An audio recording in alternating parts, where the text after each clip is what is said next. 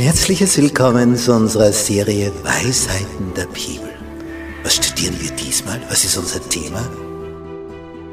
Haushalter Gottes.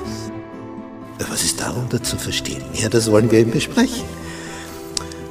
Ich halte mich an das, was der Psalmist geschrieben hat im Psalm 116.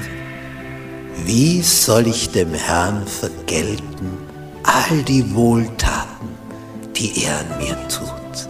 Und darüber wollen wir uns Gedanken machen. Wir halten so viele Segnungen von ihm. Wir haben das Leben von ihm bekommen. Wie kann ich ihm etwas zurückgeben? Wodurch? Wie? Auf welche Art und Weise?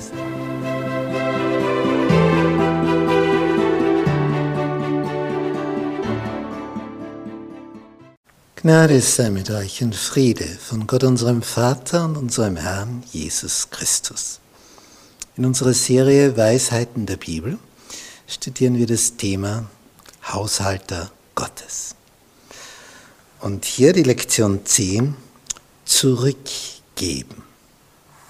Unser Merktext für diese Woche, und ich hörte eine Stimme vom Himmel zu mir sagen, schreibe, selig sind die Toten, die in dem Herrn sterben, von nun an. Ja, der Geist spricht, dass sie ruhen von ihren Mühen, denn ihre Werke folgen ihnen nach. Ein Zitat aus Offenbarung 14, Vers 13. Sonntag, der reiche Narr.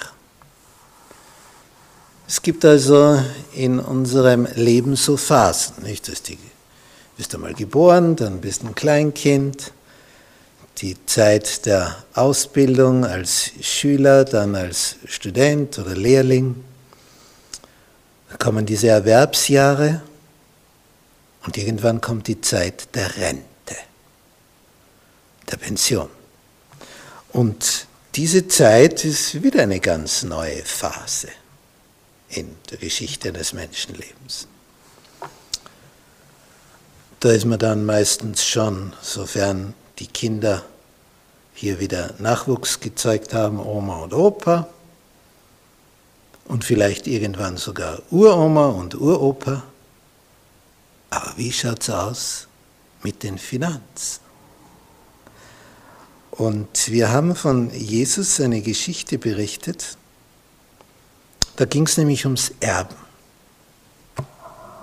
Da kommt einer und sagt zu Jesus, Meister, sage meinem Bruder, dass er mit mir das Erbe teile. Der war so offensichtlich nicht dazu geneigt, sondern dachte sich, allein will ich das Ganze haben. Und der hätte aber gern auch was und sagt Jesus, setz du dich doch ein.